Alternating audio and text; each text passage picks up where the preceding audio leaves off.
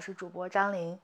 刚才听到了这段音乐啊，是我刚刚学会弹奏的《上春山 》，然后我现在只会弹奏右手的这个主旋律的版本，加上左手的和弦，我就全乱了。就我是一个从来没有学过钢琴，然后只会读简谱，不会读五线谱的这么一个。钢琴小白，然后，但是我实在是太喜欢《上春山》这首歌了，所以当时这个东西上了热搜之后，我就赶紧去小红书上搜到了它的简谱，然后日夜练习，才练成了这个鬼样子。我们周末还要一起拍摄一支上春山的视频，跟我的好朋友王姐他们一起，大家敬请期待。呃，是这样，上周没有更新，是因为我嗓子完全哑掉了，也不是什么瘤，反正也测不出来。而且也不发烧，但是小杨哥是发烧的，但他发烧呢，他也测不出来是任何的瘤，就是各种什么试纸啊，买来抗原啊，买来测都测不出来。但是症状就跟网上的那个乙流是一模一样的，估计是一种新的毒株吧。然后我也就是被他传染了一丢丢，但我又没有 被完全传染上，因为我也不发烧。他是烧到三十九度了已经，嗯，而且小杨哥发烧的那几天，正好是我们搬家最忙碌的。那几天，所以我就一个人收拾了全部的家当，然后从旧家搬到新家，然后一点一点的归位、打扫卫生什么的。小杨哥就 有心无力躺在床上看着我打扫，然后有时候他就还想逞逞强，就想说扶正起来，这还能干，想干一干，但是干不了几分钟就又得躺着歇一歇，就非常的好笑。但是我通过搬家这件事情啊，我发现我真的是入错行了。我应该去干收纳的，我真的是太爱收纳、太爱整理了。就是我爱到什么程度啊？我记得之前有一个前辈跟我们讲说，你这辈子应该干什么事情，或者你的使命是什么，你就去想想，你干什么事情可以幸福到忘记吃饭，幸福到身体再累，身体上的疲惫再累，你也很快乐，你也不觉得累。我我认为我找到了，就在。前几天就在搬家的这几天，那就是收纳，就是为了收纳，我可以早上七点钟，就是嗓子还很疼，然后全是痰，然后头头晕脑胀，也没怎么休息好，我就一想到我今天要收纳哪个房间哪个房间，要把哪几个箱子给整出来，我就巨开心，就特别的欢欣雀跃，然后七点钟就噌的从床上。跳起来，然后开始整理，整理上一天，也不想吃饭，也不想喝水，也不想休息，就像疯了一样的整理。然后每空出来一个大纸箱子，就是每把一个大纸箱子里的东西给腾出来，哦，我就有一种就是做题家的那种做完一张卷子的感觉，你懂吗？而且做完一张卷子还全对的感觉，而且看着这些东西就是被整整齐齐的按部就班的码在新的抽屉里边，新的柜子里边。就有一种我心甚慰的感觉，我不知道大家有没有能不能共鸣这种感情啊？反正我是觉得我这辈子可能应该当一个收纳师来着，但是不知道怎么着就没当成。而且你想，我干的这些事情啊，其实跟收纳也是有关系的。比如说剪片子，剪片子它不就是一个收纳、归类、整理，然后给它重新捋顺，重新摆到一个合适的时间线上。的一个过程嘛，而且你要一步一步的来，先收纳音频素材、视频素材，然后给它剪成一条故事线，然后把你想加的 BGM 呀、想加的一些花儿呀、过场啊、动画呀加上，然后加字幕、加包装等等等等，这不就是在收纳吗？对吧？而且减肥也是在收纳呀，减肥就是把你过去的无序的那些饮食习惯、你的生活习惯，都给它。变成有序的、按部就班的，每天几点到几点做什么运动、吃什么东西、吃多少东西、定量定时，也是一个收纳的过程。而且你看着你的体重逐渐的按照你的想法、按照你的就是你的这个收纳的理念，慢慢的收束了，对吧？从很大的体重变得慢慢变变减减下来，那也是一个收纳成功的过程。所以我觉得收纳这件事情里边，它可能包含了，就是我的我我这就是一个过度的反省，过度的自省。我觉得收纳这件事情里边，它包含了一定的控制的部分。嗯，因为我觉得每个人天生人性里边都是有想要控制的这个东西在的。那我可能就把我的这个想控制放在了归纳这件事情里边，啊，不是归纳，收纳，就通过收纳，我控制了我想控制的东西。那可能不同的人他的控制的表现是不一样的。有的人他不是通过收纳，比如说他是通过教别人，他通过教育教学。啊，这个想起来特别好玩的例子，小杨哥就特别喜欢教别人，尤其是教我干一些我不擅长的事情。比如说清洁，或者做饭，或者是，呃，最近一个例子是滑雪，他特别爱教我滑雪，他是滑双板嘛，然后我就是滑雪小白，完全我的启蒙教练算是他。但是我这个人呢，我就是一个完全不喜欢别人来教我的人，我就是想要自己摸索，自己慢慢的试来试出来，而不是说通，因为当我没有试的时候，我单纯听一个老师讲，我是一点儿都改不到他在讲什么的，这就是我。嗯，但是小杨哥不管我是什么样子的，他就是要教，呃，这就导致呢，他教的很起劲儿，然后我就学的非常的有理。我其实并不想听他在那儿教我，我就想赶紧自己滑，然后自己摸索，自己摔倒了就知道怎么为什么摔倒嘛，就起来重滑，一点一点的建立自己的这个过程。你看，其实通过这件事情也可以看出来，我们两个的控制是在不同的方面的。他是想通过教。通过跟别人向别人传递一些他的理念来控制，而我呢是想通过自己的摸索，就是想控制自己的这个学习过程，其实也是一种控制，嗯，只不过我俩的控制没有到点儿上，没有搭配到点儿上，就导致了在教我滑雪这件事情上，我们是有各自的态度。然后那天发生了一个什么事儿呢？就在崇礼，我们是跟另外。几对儿，另外几组好朋友一起去的崇礼，然后其中有一组好朋友呢，他们带了一个他们的朋友，那个人也是不怎么会滑双板，也是刚开始滑雪，第二天滑吧，但是他就是一个男孩儿啊，然后特别可爱，运动天赋很强，所以呃那天就是小杨哥还发着高烧呢，他发着高烧，然后开车载我们去崇礼。呃，但是他看我这个，因为前几次去重去滑雪，我都不太想让他教我，所以他这次也意兴阑珊，就也觉得自己又发着烧，对吧？那就让我自己滑起来。他看确保我安全，他就回酒店休息了，嗯，然后就去躺着了。结果晚上他还跟我们一起吃饭，这个不太会滑的男孩呢，就开始请教他怎么滑雪，怎么那些动他的动给他看自己的视频，说你看看我动作有哪儿不对。哎呀，小杨哥这可就来劲了，一点儿一点儿都不头疼，一点儿都不发烧了，就开始从床上起来教他滑雪，教他在这个地板上教他一些技术要领、动作要领。然后那个男孩呢，也他是一个天然的，他真的应该跟小杨哥生活在一起。我认为他们俩生活在一起会非常的开心。他每一个问题都问到小杨哥的心坎儿上，然后。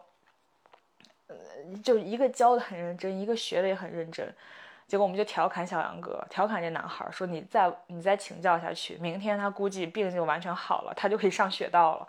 结果我们的这个调侃成真了。第二天，就是小杨哥为了教这个男孩，为了亲身示范带他滑几次，小杨哥就带病上了雪道，然后。也不管我了，反正他也知道我不爱跟他学，他就教这个男孩，然后一天都跟着他滑，带着他滑，然后把这个男孩通过一天的教学教的滑的非常的好，就是我们确实能看通过那个录的视频能看到前一天的他跟经过了一天教学之后的他滑的真是判若两人，嗯，就是确实我觉得他小杨哥是能教好人的，但是他这个教人可能对我就是失效的，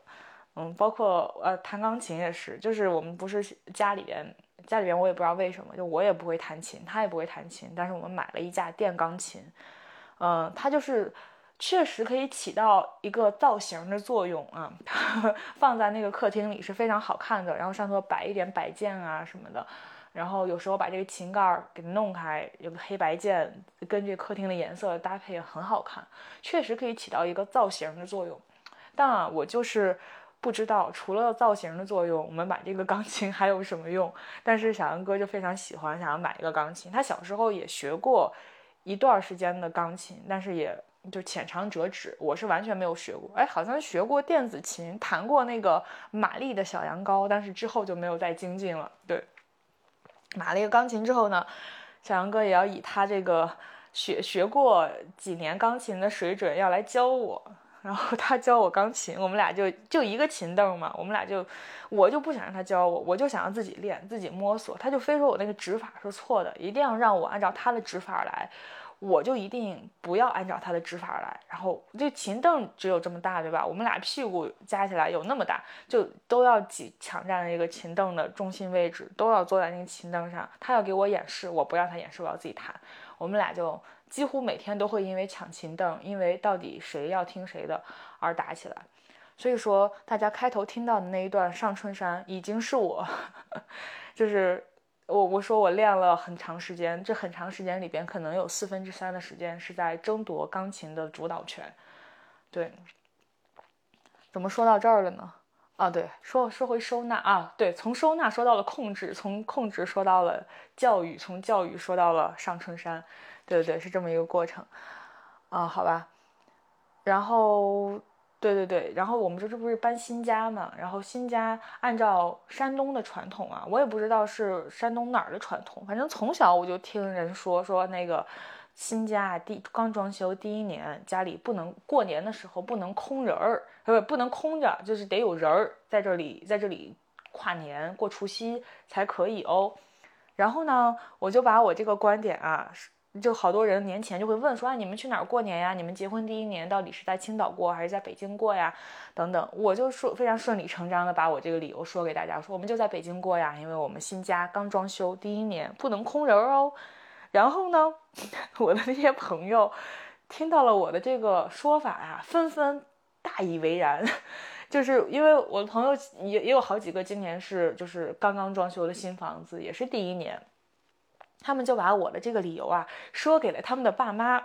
他们的爸妈可能之前也也隐隐隐约约有听说过这个理论，但是也没有实践过。但是听他们的孩子这么一说呀，嗯，觉得有道理。你就是大家可以通过这件事情窥见现在这个玄学神秘学 在年轻人当中是有多大的影响力。就我觉得前几年可能我跟他们说这个没有人会信的，但是今年就所有。家里边刚装修第一年住了自己的新房子的朋友，听了我这个理论啊，都带着他们的爸妈在北京过年了。就是本身在北京的就留在北京了，如果家里不是北京的，就会把自己的爸妈从老家带过来，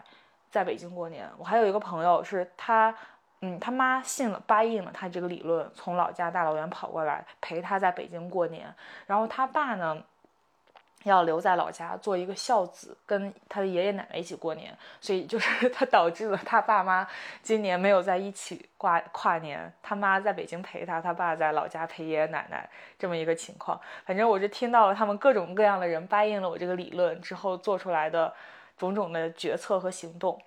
然后呢，我爸妈大年初三就从青岛来北京了。来北京之后，我就跟他们讲了，说你看我这个我的影响力有多大啊！我 我把我们山东的这个 糟粕传统都传递到了这个我的同学当中去。我说你们这是你们跟我讲的对吧？是我记得是你们跟我讲的。然后我妈就说，她确实这是她跟我讲的。就我小我之所以有这个印象，是因为我妈有一年总说这个事儿。然后我妈为什么当年总说这个事儿呢？并不是因为传统，或者就是这个传统啊，是一个消失已久的，并没有多少人 care 的一个传统，但是被我妈用来拿做挡箭牌，不想回我农村的爷爷奶奶家过年。然后就那年正好我们家新装了一个房子，然后我妈就拿这个理由说新房第一年不好空人儿啊。然后我们那年就没有回我爷爷奶奶家过年，就我们在我们的我跟我爸妈在我们的新家里跨的年，所以我可能就是记住了当时隐隐约约的。这个理由，然后把它 发扬光大了。现在可能很多我的朋友将来可能都会跟自己的孩子讲，说新新家第一年装修不能空人，所以这是一个荒谬的事情。但是希望我的朋友应该也不会听这个播客，你们就当真吧，就他们就当真吧，这是一个一个以讹传讹的故事。对，嗯，然后我爸妈为什么是大年初三来呢？也是因为。我的爸爸也要固守一些山东的过年传统，但我觉得这已经是老生常谈了。就所谓什么女女生不能上桌呀，女的去祖坟不准不准备磕头呀什么的。但我觉得这个传的就是有点玄乎，再加上我确实要承认，我之前为了做播客呀、做节目呀，会有一些夸大其词的成分。呃，举个例子，就是我之前我记得我跟我同事做过一期视频，就是教他们磕头，教他们山东人过年怎么磕头。然后我跟大家讲说，我们女孩到了祖坟，呃是不允许被磕头的，就是我就硬磕说，以及过年的时候在那个族谱面前是不被允许磕头的。我说我就硬磕，他们不让我磕，我也要磕。但其实这个呢是有点被我夸大了的，但是就是。今年看到有人做播客呀什么的，也是山东姑娘，她就讲说她在他们老家上坟不被允许磕头，过年在族谱前不被允许磕头，她就要硬磕，反正跟我那个讲的是一样的。但实际情况是什么呢？我要承认，我必须要承认，我没有不被允许磕头，人家说的是你可以不磕头，就我也不知道我现在是在替谁辩驳了。就是我爸、我大伯他们说的都是，你是女孩，你可以不磕头。就他们把磕头其实是视作一种，呃，就磕头是在做工嘛，毕竟就是是在消耗你的体力，是在让你去。做一些祭拜，对吧？他是说你可以不磕，就如果你不想磕，你可以不磕，没有人硬要你磕。但如果你是个男的，你必须得磕，是这么一种说法。但是到了我的口中，我为了节目效果吧，我就说人家就不让我磕，说你不可以磕。其实这是两种表述，对吧？他只是说你可以不磕，他觉得磕头也不是啥好事儿，为啥要抢着磕头呢？他是这么一种心态。然后过年还干了啥？过年北京真的是没啥好玩的。嗯，我们除夕那天晚上跟小杨哥的爸妈家的亲戚们吃了一个，在外面在饭店吃了一个年夜饭，然后还不到八点，小杨哥的姥姥就着急回家看春晚。他姥姥就是特别是一个大艺人，就我人生当中从来没见过像小杨哥的姥姥这么艺的人。他艺到什么程度呢？就是每一场家庭聚会，他的姥姥已经九十岁了。他的姥姥都要担任策划和主持，每一场聚会都要变成一场家庭春晚。所以那天晚上还不到八点，家庭春晚就已经进行到了要合唱《难忘今宵》的环节。然后我们合唱了《难忘今宵》，就各回各家各找各妈了。我跟小杨哥就回到了我们的这个新家，就是要 完成我们的这个仪式，就是在新家里边留着过年。但我们俩实在是太无聊了，春晚也太无聊了。然后，嗯，幸亏今年就是有这个我们线上的掼蛋这个这个非常拯救人类之光小程序啊，我们就跟好朋友跟王姐和赵英男，我们四个人打线上掼蛋，一直打到跨年钟声响起，然后就过了一个年。而且我们俩还大年三十那天，我和小杨哥还吃素，就还不能吃肉，我们就面对那个。亲戚的那桌年夜饭，满桌都是好吃的肉，我们就不能动筷子，只只能吃一些菜。但是呢，呃，就是散席的时候，我们把所有的肉都打包了。我们就想说，等十二点钟声一响，我们就把肉放到微波炉里加热，然后吃一顿 年夜饭。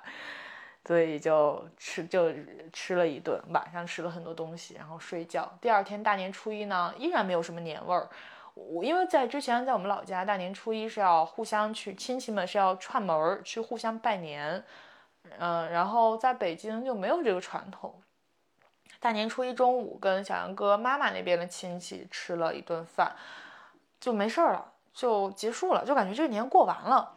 但其实，在山东的话，我们说年过完，就最终这个年过完是要到二月二龙抬头嘛。那再往前倒一点，可能你要到正月十五，要出了十五才算过完年。就过十五之前，其实都是在这个年的氛围当中的。那再往前一点，就是出了这个初二，我们说要送年，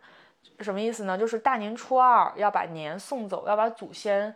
从自己的家，要把家谱取下，要吃一顿饺子，然后。把家谱取下来，就相当于要把这个祖先送走。就本来是你大年三十前一天，就除夕前，你要去祖坟把这个祖先请回来过年嘛。然后大年初二你要再把祖先请回去送走，是这么一个过程。所以大年初二才是真正的，就是把这个年的最重要的仪式过完。但是在北京呢，就感觉除夕夜吃完那顿八点前就结束的年夜饭，就过完年了。就没有什么过年的氛围了，所以到了大年初一，也没有什么活动。我我跟小杨哥就说那不行啊，那我们得去朋友家 拜个年呀。我们甚至想说什么呀？我们家里有那个掼蛋神器。所谓掼蛋神器，就是之前小杨哥过生日的时候，王姐送给他一套掼蛋神器，就是可以自动洗牌、自动分牌的两个小机器，哦，非常的神奇，大家一定要去搜一搜。我们就想拎着这个掼蛋神器，然后拎着两副牌，我们就去找朋友，谁在北京我们就去谁家，然后打一局掼蛋，打完一局再走走掉，然后看看一天能打几局。当然最后这个愿望没有实现，为什么呢？因为在北京过年的朋友实在是太少了，而且人家也是跟父母在一块儿，要陪父母逛逛街呀，要陪父母去看看自己的朋友啊什么的。反正最后约了一圈儿。就约到了小杨哥的发小，他跟他妈在一起，说也是刚看完姥姥姥爷，然后刚回家，我们就去了。哎，这个也很神奇啊，就是在山东，大年初二之前，初三之前是老这个女儿呀是不能回娘家的，是不能去带着孩子去看姥姥姥爷的。为什么呢？说这会对这家的男孩不好，就会对你舅不好。说白了，就是你妈如果带你去你姥姥姥爷家，会对你舅造成不好的影响。至于是什么不好的影响，大家就这就各论各的，反正就不好，就对他不好，所以是很忌讳这个出嫁的女儿在大年初三之前回来的。但为什么大年初三就是一个可以回娘家？我们山东是大年初三可以回娘家，因为为什么呀？刚才已经讲了，这个要认真听，前面已经讲了，大年初二的晚上，年已经送走了，送走了，那你就可以回娘家了。就是大年初二晚上之前，你都是要在你婆家过的，然后你婆家的这个神，这个那个祖先送走之后，大年初三你才可以回娘家，而以及你这个大年初三你娘家的那个神也是他初二就送走了嘛，所以就是在这些祖先神仙都被送走，都回回到自己该待的位置的情况下，女儿才是可以回到娘家的，是有这么一个传统。嗯，但是 就是人家北京是不不管这些的嘛，大城市对吧？所以大年初一就去拜访这个唯一的那个可以拜年的一个小杨哥的发小。然后还有什么事儿呢？对，然后春节档的电影呢？对，聊聊春节档电影啊，这怎么聊？我一一个都没看，我真的是一个都不想看，我不知道为什么。嗯，热辣滚烫怎么说呢？嗯，我可能就没那么想看这个电影，大概也知道他讲了个啥事儿。通过大家的呃各种互联网上的口口相传，各种舆论发酵，我也知道他讲了啥事儿，也知道他卖点在哪儿。他的真正的看点又不是减肥，又是什么爱自己啊，不拉不拉的，这就没那么想看。我觉得我有更多想看的电影在我的硬盘里边。嗯，就我父母也对这个题材没那么感兴趣，就是而且我有一个非常奇特的，我知道是非常不健康的一个心态，但是我要跟大家分享，那就是当我知道贾玲瘦了一百斤的时候，你知道我的第一反应是什么吗？我的第一反应是，我恨我自己，就是我很懊悔，也不是懊悔，我很不甘。我就想，我为什么没有一百斤可以瘦，可以让我减？我为什么只能瘦四十斤就已经不能再瘦了？你就这个心态真的很，这个心态说给谁听，谁都会骂你是不是有病。我自己也觉得我是不是有病，但是我就觉得，我要是二百斤，我也能瘦一百斤。就是这，我知道这很招骂，但是我就是觉得这种。有定量的目标的，又回到收纳这个话题了。其实跟收纳、减肥、减肥跟收纳真的很像，就是这种你有可见的奔头的，然后有目标的，然后做一点，老天就会回馈给你一点的这种事情。你你让我做多少，我觉得我都能做下来。所以，嗯，就就包括大家。在没有这件事儿之前，大家说，哎，你瘦了四十斤啊，太优秀，太励志，太了不起了，怎么怎么样的？我自己真的没觉得这件事儿有多么的了不起。我觉得这对我来说就是最简单的、最直给的一件事情。嗯，可能每个人都有每个人的那个不一样的技能点或者天赋点。那我的技能点或者我的爽点就在于收纳，就在于让事情变得井然有序，或者让可见的目标一点一点的实现。这个事情。从这个角度上来说，其实我觉得我是个 J 人哎，但是测出来我是 ENFP，不知道为啥。然后春节档的电影一个都没看，我看了啥呢？看了一个《首尔之春》，嗯，这个 B 站就能看。然后所有感觉 所有的博主都在看这个电影，呃，是好看的大爽片儿。而且你即使对韩国的政治一窍不通，对韩国的历史也不太了解，你就稍微去知道一下发生了什么。你不用了解的特别清楚，这个电影你也能看得特别爽。嗯，主要是黄正明演的太好了。黄正明演的是就是大反派，这个我觉得是电影就是是故事里边少有的啊。当然，真实世界里边很多了，但是就是被改编成文艺作品的故事里边少有的。嗯，反派最终取得胜利的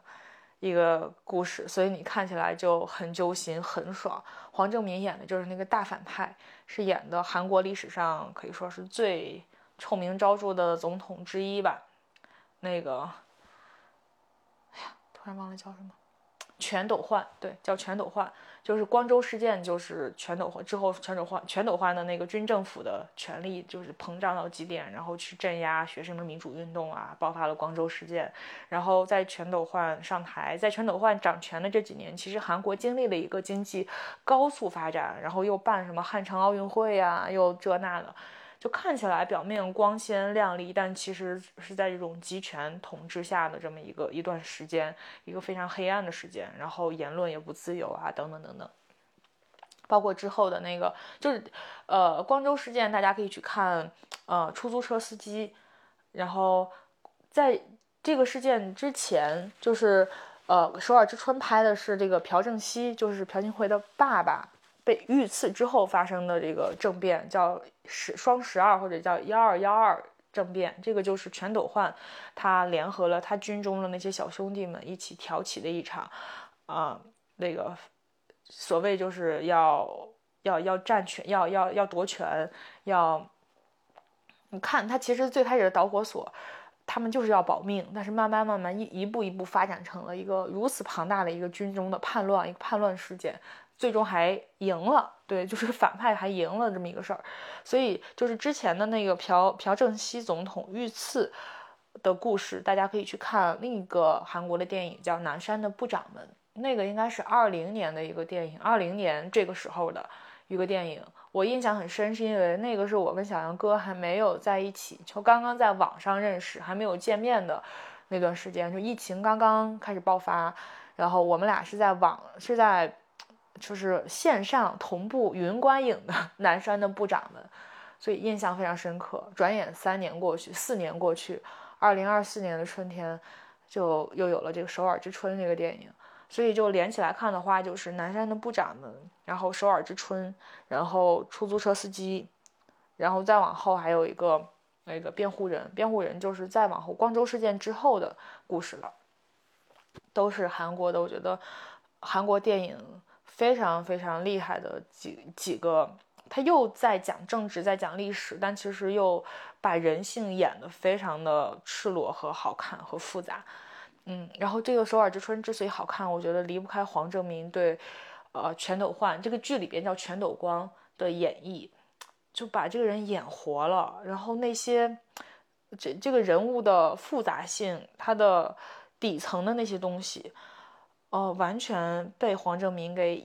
演绎的一丝一毫都不差，就大家一定要去看他，这真的是影帝级别的表演，包括的他的那些癫狂、那些害怕、那些震惊，或者那些呃强装镇定，还有那些霸气或者那些匪气，都有被他演得非常好。然后黄正明好像也是一个很奇特的演员，他在韩国的娱乐圈口碑。应该不怎么好，就因为他特别不喜欢接受采访，不喜欢接受记者的那些八卦、那些访问，嗯，就演戏，所以真的是一个踏踏实实的演员。哎呀，不行，我的 痰，我的老痰又开始在我的喉部集结。这样吧，朋友们，这期就三十分钟，然后跟大家预告一下我新年的计划吧。我们不是搬了新家嘛，然后现在我有了一个自己小小的播客录制间和视频录制的场景。呃，我想新的一年就把我的小年约饭的场景，我们就不约饭了吧，就搬到一个这个小的榻榻米上，大家就一边录播客一边录视频，呃，把聊天的传统重拾起来。然后我接下来会和一个做这个策展人、做艺术经纪人的姐姐聊，但我们不太会聊她的工作、她的艺术经济的这个事情。她经济其实她经济的是她老公，就她老公是一个大的当代艺术家，然后她是帮她老公做艺人经济，呃，做不是做艺人经济啦，做这个经济，然后主要会聊一些亲密关系，会聊一些婚姻的话题，因为之前这是曹宁介绍我认识的一个姐姐。嗯，就我发现跟他聊婚姻话题，他真的非常，首先他非常敢说，然后他有很多独特的体验在他的婚姻里边，嗯，我觉得会非常的精彩，所以找时间邀请他来家里边，我们来录一期，就把视频和播客同步录了呗，嗯，然后。马上开学，我们是正月十六会开学，但这学期我的课会少很多，就只有周五一天需要去学校，嗯，所以上学季看看吧，应该也还是可以更新的。这学期有两门课，我选了一门这个二十世纪文化研究，文化问二十世纪文化问题研究是人文学院的一个课，还选了一个呃我们学院的一个专业课，是做质化研究的一个，就是必须要上的一个课。应该也很有意思，好吧？那这期的屯王幺零八就先到这里。那这期也叫上学季啊，应该对，也算是上学季了。嗯，这期先到这里，然后我们龙年就希望大家不要取关，然后遇到喜欢的内容也请大家多多的留言，多多传播，多多跟我交流。那就先这样，我去吐痰了，拜拜。